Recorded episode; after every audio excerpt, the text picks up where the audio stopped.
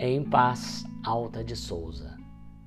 Tanto roguei a paz consoladora durante os meus amargos sofrimentos, elevando a Jesus meus pensamentos, que recebi a paz confortadora.